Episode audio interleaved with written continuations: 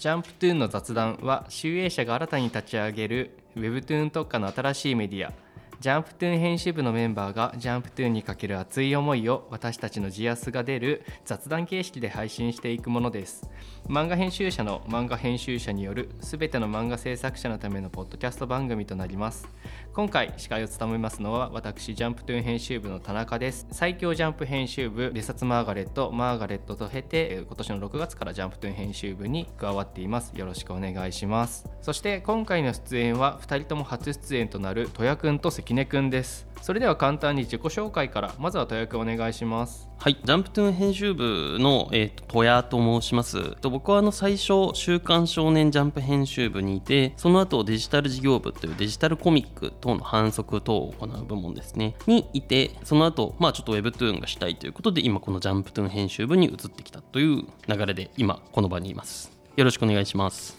はい、よろしくお願いします。じゃあ続いて関根くん、自己紹介お願いします。はい、はじめまして。ジャンプトゥ編集部の関根と申します。まず最初にコミック販売部という部署に配属されまして別冊マーガレットやジャンプスクエアヤングジャンプなど幅広いジャンルの雑誌を販売担当させていただいて今年からジャンプトゥーン編集部に入らせていただきました。よろしくお願いいたします。よろしくお願いします。今回は戸谷くんと関根くんが初出演ということで戸谷くんのこれまでの会社員遍歴を詳しく聞けたらと思うんですけど最初の配属が「週刊少年ジャンプ」はいそうです。誰を担当してたとか？担当作品としては連載していた作品としては、えーと、久保太斗先生の「ブリーチ」とあとは後藤下小春先生の「鬼滅の刃」あとはまあ、えっと、増刊での連載でしたけど田村隆平先生の「ベルゼバブ」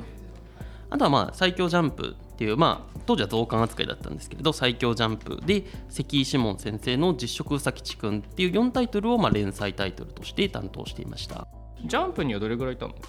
ジャンプに2年ぐらいですね、その後デジタル事業部に移って、まあ、そこであのデジタルコミックのその販売等をしていて、で主にやってたのがその編集部の作品をまあ反則というか、まあ、デジタルコミック一緒に売りましょうっていうふうに反則活動をするであったりあともう一つメインの活動としてはデジタルコミックのそのストア様とやり取りして、えっと、この作品を売ってくださいみたいなそういう交渉をしたりとかしていましたとでまあその中でやっぱり当時その僕はデジタル事業部にいる中で LINE 漫画さんであったりとかピッコマさんとかで、まあ、ちょうどその Webtoon っていうものが、まあ、一種そのブーム的にこう盛り上がってきてちょっとそれもあったんで、えー、と Webtoon やりたいですということで今の部門に来ているという感じですね。その当時はまだデジタルコミックってそんなにこう今ほど盛なんかこう市場が大きくなかったというそうですね。あの、まあ、具体的な数字は出せないんですけど今集英社の売上だけ見ても結構数分の1ぐらいの市場規模感でた当時も過去最高の売上だと。つまりもうこれが結構ピークなんじゃないか。こっから先どれだけ伸びるかねみたいな話をデジタル事業部内ではしてたんですけどそこから結果どんどんどんどん年を追うごとに売り上げがもうほんと数倍ぐらいになってっちゃって結構やっぱりびっくりしましたね。書店さんにこれぐらいの売り上げを作りましょうって目指してたボーダーラインっていうかがあるんですけど それが何ていうか毎年更新されていくみたいな感じですごい、まあ、やらしい言い方するとすごい景気のいい部門にいました、まあ、僕もずっと作品の売り上げみたいなのをずっと見てても最初、まあ、10年ぐらい前はやっぱ紙が圧倒的だったのが途中からあれ電子の方が紙より売れてるっていう作家さんも増え面白いのが紙で売れる作家さんと電子で売れる作家さんが分かれるとかもすごいあるよね。あの紙で売れる作家さん電子で売れる作家さんが分かれるっていうこともありますし僕がやっぱデジタルにいた時に面白いなって思ったのが電子が売れた結果紙も売れるみたいな結局その因果関係がどっちかの陣取り合戦じゃなくって両方伸びていくみたいなケースがたまに割とあったので。そこはなんていうかこう僕の中でのそのあのデジタル事業部時代に一番大きな気づきの一つではありましたこの作品の売れ方めっちゃ印象的だなみたいなのあるの？僕があのなんと関わってた範囲でいうと例えば「約束のネバーランド」ああ「約ネバー」はい「約ネバーの」ね、はい、冒頭感っていうか序盤の時とかは結構その僕もデジタル事業部として LINE 漫画さんで例えばプロモーション企画をやりましょうみたいな感じで割と積極的に出していったりあとはそのコマ広告っていう、まあ、僕らはよくその外部広告っていうか、漫画のコマを使った広告のことをコマ広告っていうんですけどあれも電子書店さんが皆さん作ってくださるからすごいありがたいよね。でもその時はねうちで出したんですよ。あそうなんだ。社でお金出してコマ広告出してあとはその紙の方のコミックスのポップというか反則素材も全部そのコマ広告のデザインに寄せて割となんていうかこうウェブで見た人が書店に行ったら書店で同じビジュアルが出てくるみたいな割とそういうような仕掛けでなるべく取り組んでいこうっていうので、まあして、まあ、もちろんそれが効いたかどうかっていうのはちょっとまあ100%分かんないんですけど結果僕が関わってた1、2巻、3巻ぐらいで約そんだけバーランド結構その売り上げがこうぐーっと伸びてったっていうことがあったんで当時はやっぱりまだ電子が売れると紙が売れなくなるんじゃないかっていうようなこともずっと言われてたんで確かに、はい、あったかも。そう。僕としては別にできれば僕の施策で100%伸びてほしかったんですけど結果両方売れたっていう実績が見えればすごい嬉しいっていうそうすると社社内の人もデジタルを伸ばして紙も伸ばそうっていう気持ちが作れるとまあよりなんていうかこう前向きにその作品をトータルでそのプロモーションしていけるよねって思ったんであれはやっぱそのもちろんネバーランドのその作品パワーがまあ98%だと思うんですけどそれにうまく載せていただく形でというか紙も電子も両方飲みましたという実績作ることができたんでめちゃくちゃでかかったですね、うん、はい。ありがとうございます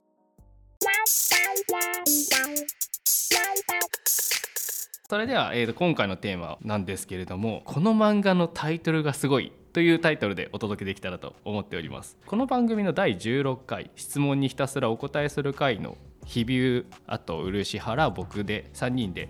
自分の好きなタイトル作品のタイトルについて語り合ったところもうめちゃくちゃ話が盛り上がってしまいちょっとこれは人を変えてやりたいなという僕も楽しいなっていうので、はい、今回2人に漫画だけではなくて映画小説何でも良いと思うんですけれども好きなタイトルすごいタイトルみたいなのをみんなで語り合っていきたいと思います。ちなみにその第16回で上がったタイトルとしては「君の横顔を見ていた」こちら少女漫画ですね。で「王様戦隊キングオージャー」王が3回もあるみたいなのと、えー、私ってサバサバしてるからこれはもうウェブ広告でよく見かける作品だと思います。あと「所詮人事ですから」これもウェブ広告でよく見るかな。あとは「喧嘩独学入学傭兵」まあ、ウェブトゥーンの人気作品「暗殺教室」「青ハライト」などなどでした。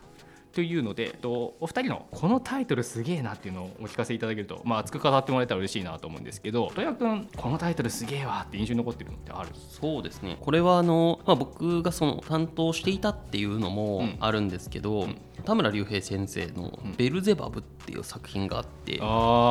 まあ、確かにいいタイトル少年ジャンプで連載してた、まあ、ベルボーっていう、まあ、主人公と小川っていう、まあ、主人公のが2人でいろいろな、まあ、ライバルとというか戦いつつ、まあ、成長していく話というか、まあ、あのコメディギャグバトルみたいなそういう作品なんですけれどやっぱりまず短くて分かりやすい。で多分すごく作品のタイトルとしてはすごい大事だなっていうふうに思っていて確かにすげえなと思うけど何がすごいと思ってるの？一番すごいのは、うん、濁音が多いことが僕はすごいな面白い観点だね。なんで濁音多いといいの？えっとね濁音多いとなんかね記憶に残りやすいっていう説がえー、うん、この説は僕が勝手に唱えてるのか周りの人が若干ちょっと怪しいんですけど。怪しいな。ただ論拠が怪しいね。ただでもばば濁音って確かに残りやすい気もしてて、うん、まあ、あと言いやすいっていうか日本語上なんか割とこう口に出しやすい気もしててでそもそもベルゼバブって言って5文字のうち4つ濁音で、うん、すごいなんていうかこうガガガガガガっていうふうに割とこう勢いがある、ベルゼバブあとは全部こう発するっていうか出る勢いの強い言葉で、うんうん、でなのでベルゼバブって多分その、まあ、もちろん作品名というかキャラクター名に関わるタイトルなんですけど、うん、それ以上なんていうか声に出して気持ちがいい。面白いね。なんかその前にねあの日比江さんとかうるしーと話した時はやっぱその音ってなかったのよ。その内容とかなんか一発でよ分かるのすごいよねとか文字面としてかっこいいよねとか単語としてかっこいいよねみたいなのはあったんだけど言う時の音ね。発音発声。確かに。言いたくなるとかはあるかもしれない。例えば濁音系で有名なんで言うと「ジョジョ」とか。ああ濁音系っていうジャンルがあるんだ。バキとか。あバキそうね。ドラゴンボールとかもまあ割とドラゴンボールも多い確かに多いね。まあもちろんこれはあくまで一つの仮説でしかなくて別に濁音があるからいいとか濁音がないとダメだねっていうことでは全く、うん、まあでもでも観点としてその言いたくなるとかやっぱその漫画が広まる一個の方法としてこう友達同士のね、うん、そのなんて言うんだろうこう雑談の中でマジこの作品超いいよみたいなのは言いたくなるとか言ってて楽しい言ってて気持ちいいとか一個あるかもね。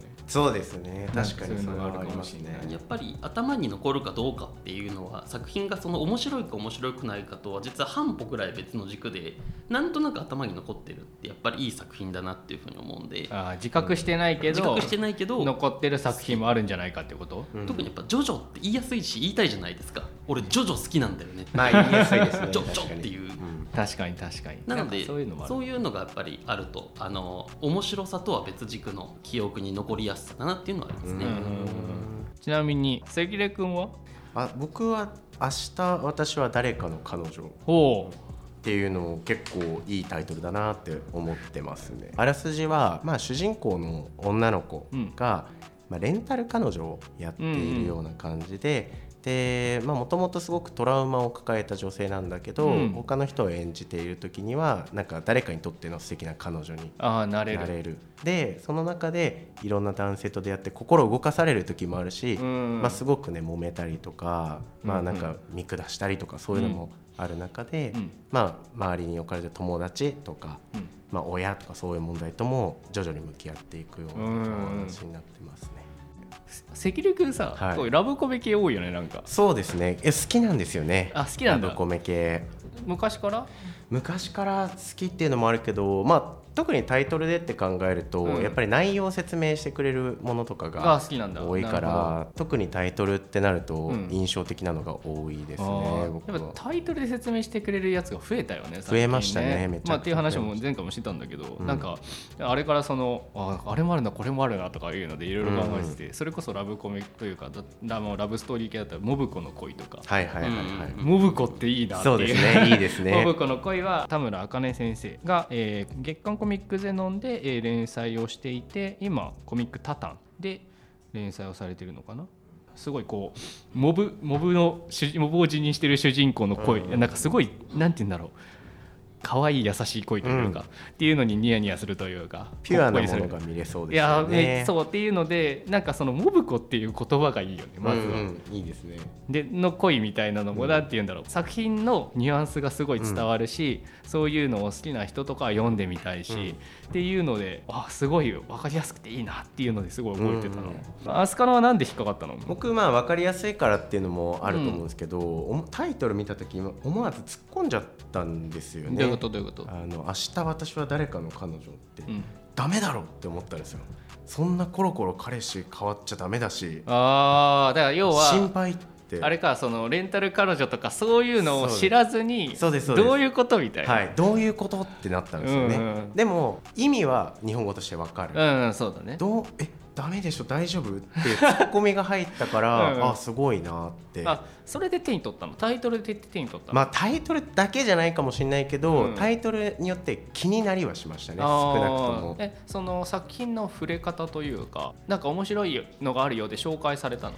多分なんですけど、うん。まあ、だいぶ前だからあれだけど多分ウェブ広告でかなり回していたからうん見ていて、うんうん。で、まあ、タイトルももちろん出てくるし、ん。それで結構その切り抜かれてる場面が、うん。まあ、それこそ、ね、心配になるようななんか選択を迫られる場面で。なるほど。ででその選択を迫られるっていうのは具体的に覚えてる、いかにも悪そうな男の人とに体を許しちゃうのとかああなるほどね。ついてっちゃうのみたいななるほどね。ところとかが、えダメだよじゃちゃんと考えてっていう気持ちにさせられてタイトルと相まって、まあ、うん。ツッコミしてしまって、うん。ダメだよダメだよツッコミが入ったっていうところで、うん。あなんかこれはちょっと引っかかる、はいあいいタイトルだっていうので覚えしてたんだ、はい。なるほどね。戸谷君はさその読者としてこのタイトルっていうのはあったりするの？今ってなんとなくその自分が担当した作品だったじゃん、そうですね、うん、僕でも割と好きなタイトルっていうか作品っていうと「ドラえもん」とか。おい。あまた濁音入割と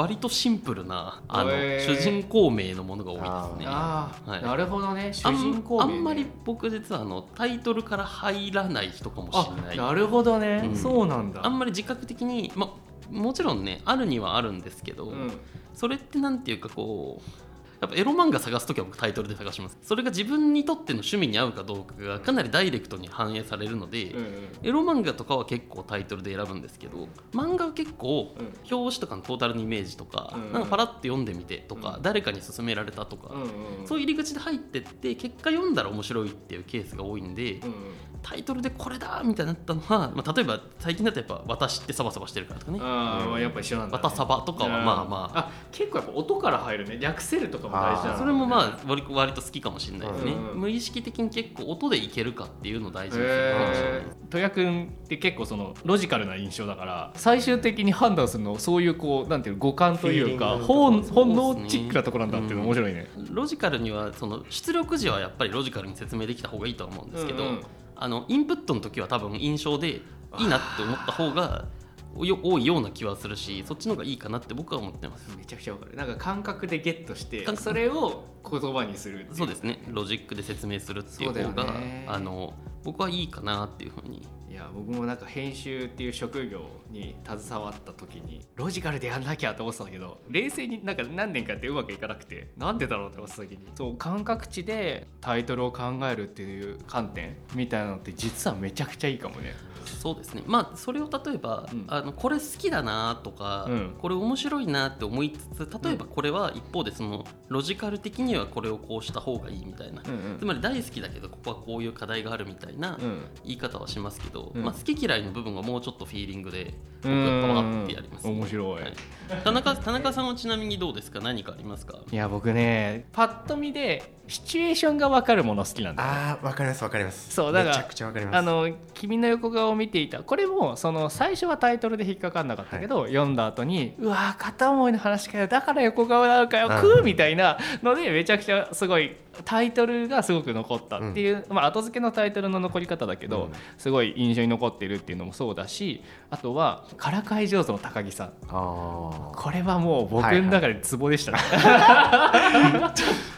あれですねシチュエーションがそうそう。あの高木さんっていう女の子にめっちゃからかわれるんだろうなみたいな。そういう多分僕からかい上手の高木さん的なお話すごい好きでだから最近だとアニメもしてたけど好きな子が眼鏡を忘れたっていう。スクエア・エニックスさんから出てる。好きな子が眼鏡を忘れたっていう作品がすごい面白くて。しかも、まあ、これもねちょっとその表紙的な話にもちょっとなるんだけどあの眼鏡の部分がぼやけてんのよ文字が、うん。だから眼鏡忘れてるから、うん。はっきり見えないんだよ、うんうんうん。っていう遊びとかもあって面白かった、へえ面白い。あの机に産系だと僕、うん。事情を知らない転校生がぐいぐい来るってあああれいいね。なんかまああのからかわれてるその女の子、うん。まあ、周りのクラスメイトからかわれてるんだけど、うん。転校生の男の子だけはそのことを知らないから、うん。その彼がぐいぐいぐいぐいうん。やってきて、一種それを見てニヤニヤするというか、うん。まあ、ある種その無双的な気持ちよさもありますよねそうだね。まあ、ちょっと君に届け的なといううん。か、だけどそれをちょっとコミカルというか。コミカルに。でも優しいお優話しいでみたいな優しい笑いがある、いやあれもいいよね。わかるわ、うめっちゃいいよ。これ女の子同士のお話。いや男の子と女の子男の子だからちょいラブも入るんだけど、まあ、ただやっぱ小学生うん。っていうのがあるからそのラブなのかライクなのかうん。みたいなのもちょっとあるんじゃないかなと思うけど僕もすごい好き。ああれもいいね。確かに。うん。あのタイトルいいね、まあ、タイトルで想像しやすいっていうか、えどういうこと？っていうふそううだにね。なりやすいタイトルかなっていうのは、ね。だから今後なんかその我々もね縦読み漫画をやっていく上で、やっぱタイトルを作家さんと一緒に考えるってめっちゃ大事だと思うんだけどやっぱ紙の漫画で売れるタイトルと、うん。その電子で売れるタイトルってやっぱちょっと違うよね、うんそう思いますね。なんかウェブだとどういうのがいいんだろうっていうのは、まあ、まあここからいっぱい考えなきゃいけないことだと思うんだけど、何なんだろうね、まあ、でもやっぱ内容をこううん説明。説明系が多いのかな、うんでもなんかこの前ですけど。3人であのう日比江さん漆と話した時は、うん。4文字多いよねみたいな。入学傭兵。喧嘩独はいはい学、いやに4文字多いねっていう話になって、確かにと思って、うん。うんあれからそのなんで4文字多いんだろうっていうのは全然思いつかなくて、多うん分これは予想なんですけど、うん。4文字が、まあ、4文字に必ずしも限らないんですけど短い方がサムネイルで目立つんですよ。まあそうだね。1文字1文字大きくはできるっていうね。できるからあの、うん。サムネイルで目立つっていうのはやっぱり電子書店のサムネイルって小さいので、うん。うん。その中でいかに見せるかってやっぱり大事かな、えなんかやっぱデジタルってさ営業というか反則してておなんかあこういうやっぱタイトル外せねえなみたいなのある？なんとなくタイトル論みたいな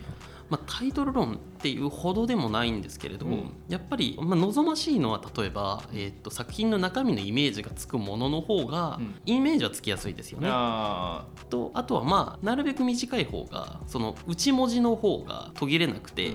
比較的見切りやすいっていうか全部見れやすいので良いなとかはありますねで。もやっぱ漢字4文字とか強いのか漢字4文字とかはうん4文字でその作品の内容をバチッと表現できれたらそのめちゃくちゃいい企画だとその思います。理屈で言うと暗殺教室が思考になっちゃう。暗殺教室。僕もすげえ。暗殺教室言おうと思ってたんですよ暗殺教室は本当すごい作品だなって思いますね。うん。前の回でもはい。ちらっとやっぱそういう話になりましたけど、い。やタイトルがすごい。あ表紙もすごかったっていう話になったけど、今日なんか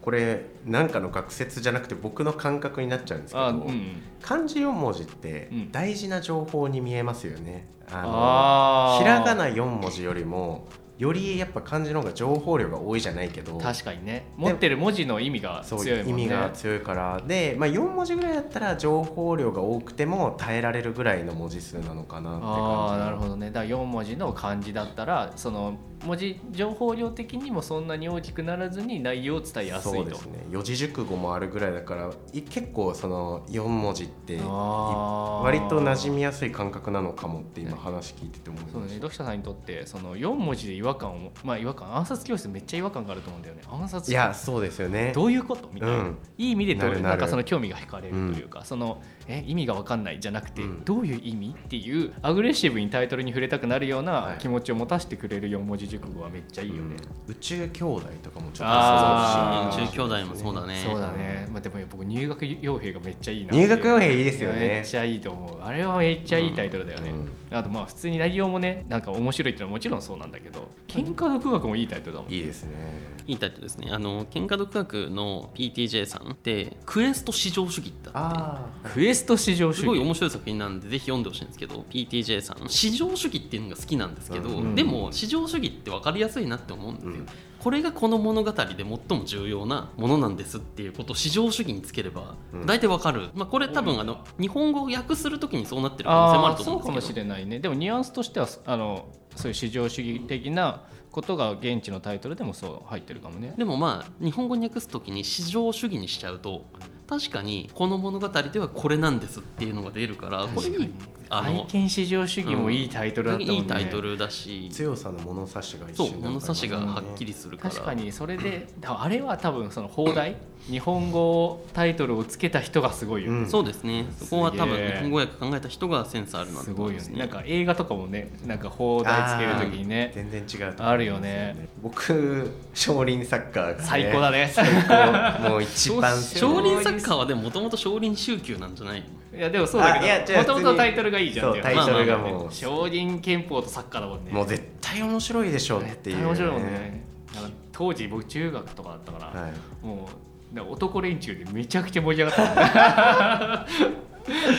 いや面白いですよね。身近なものとあの、うん。全然慣れ合いがないものっていうそうだね。のがバラバラな感じで。確かにやっぱその組み合わせの違和感がやっぱ大事かもね、暗殺教室はめちゃくちゃ違和感あるもんねめちゃくちゃ違和感ありますね。ね暗殺教室だもんね。絶対合わない。合っちゃいけないし。入学傭兵だと傭兵が入学するっていうので違和感とは違うよね。あどうなるんだろうっていうそね。の内容を説明するっていうニュアンスがより強くなるというか、うんだからその4文字熟語というかその4つ漢字の組み合わせでも、やっぱその意図が微妙に違うというかね。受け取る感覚も違うんだなって思うと。タイトルは面白いし大事ですよね。ねうん。だからもしそのねプロの漫画家さんを目指しているという方がもし聞いてらっしゃったらタイトルめちゃくちゃ大事にしていただきたいというか、タイトルにその大事にしてほしいっていう点で僕一個だけこれなんかうまいなって思ったタイトル。まあ、うん。あくまでそのタイトルだけ切り抜いてうまいなって思った作品があって、うん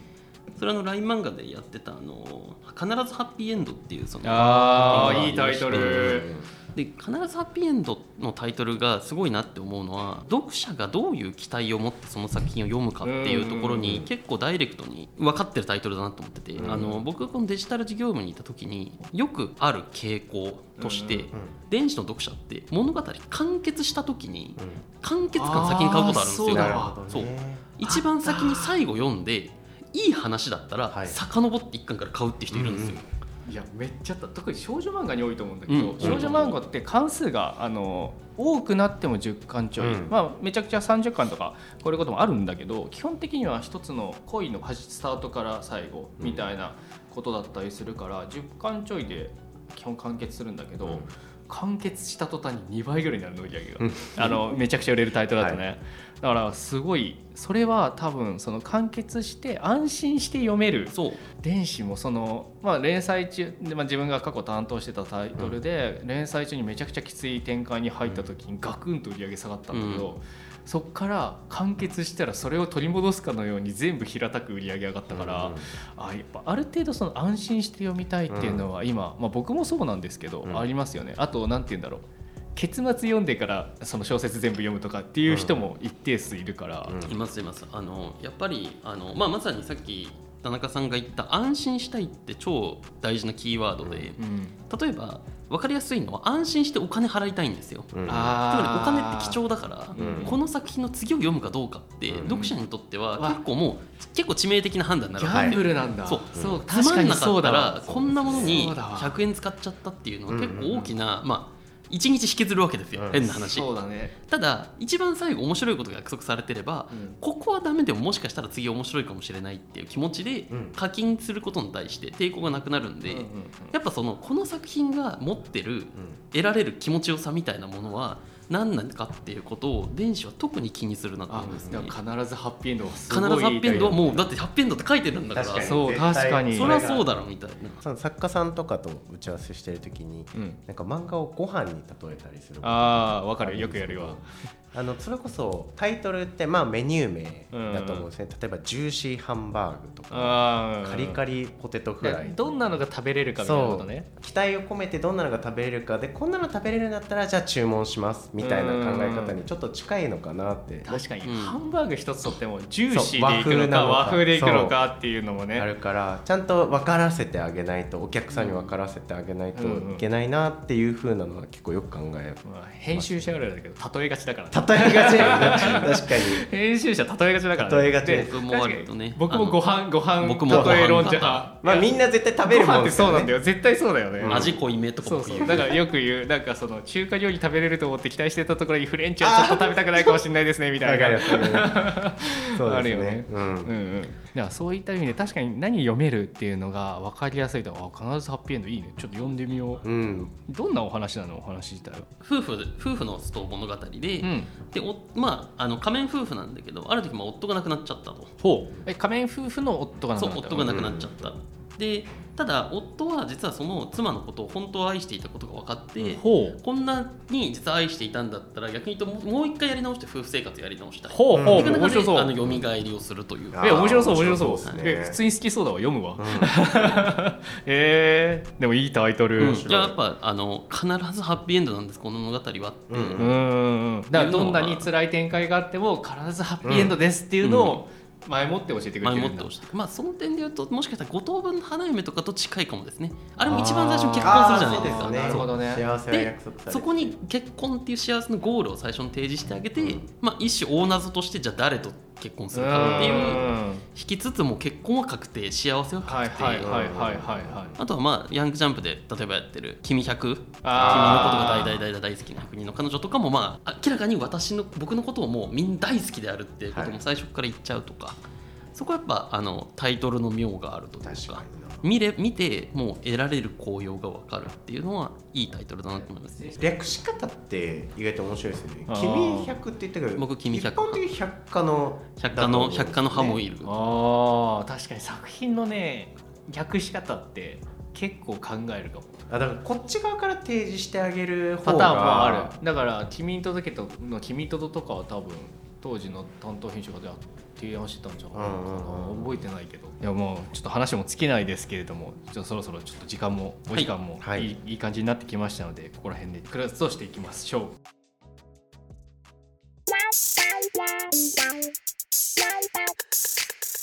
次回はこの漫画のタイトルがすごい後編というので、えー後編としてお話をさらに深掘りしていきたいと思いますのでお楽しみになさってください。ジャンプトゥーンの雑談はジャンプトゥーンにまつわる話題からここでしか聞けない漫画編集者のぶっちゃけトークまで皆さんの漫画家生活の手助けになるコンテンツを発信していく予定です。ぜひフォローの方よろしくお願いいたします。また番組概要欄にお便りフォームがありますので番組の感想や質問話してほしいトークテーマなどどしどし応募お待ちしております。最後までお聴きいただきありがとうございました。以上ジャンプトゥーンの雑談でした。ありがとうございました。